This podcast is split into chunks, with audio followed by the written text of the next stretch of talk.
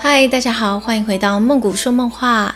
今天想要跟大家聊聊一部台湾的电视剧，叫做。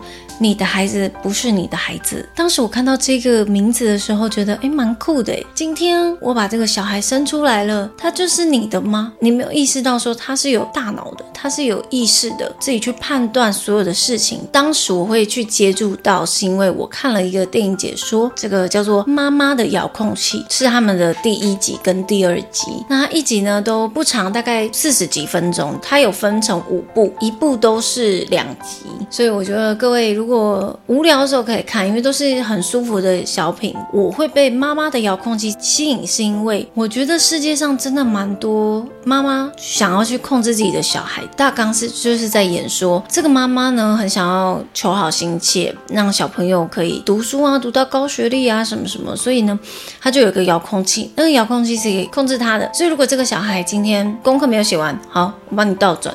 你就回去再上一次课，再写一次，不尽他意，他就把小孩倒转。我觉得这个是想要呈现的是妈妈心里是出自于对小朋友的关爱，所以他这样做。可是小朋友的内心觉得我已经受不了了。可是两个人的立场又是在他们的立场之下，你可以说是非常合理的。我觉得很难的是因为现在的社会，所有的母亲呃父亲都会很想要让自己的小孩高学历啊，出来可以有头有脸。可是我觉得这。真的都是停在以前的旧思想了。现在真的不要觉得我们是以前那么单纯的淳朴的社会、淳朴的台湾了。现在自媒体这么发达，所以我们会接触到外面的世界。那我们也可以看得到其他国家他们的进步跟走得多快。那如果所有的家长又一直处在于传统的旧思想里面，那我们的整个社会其实要进步的幅度非常的慢。这个是这一部戏想要表达的事情，因为它的五部都是。在讲亲子关系，小孩的观点跟妈妈的观点是频道是没有在一起的，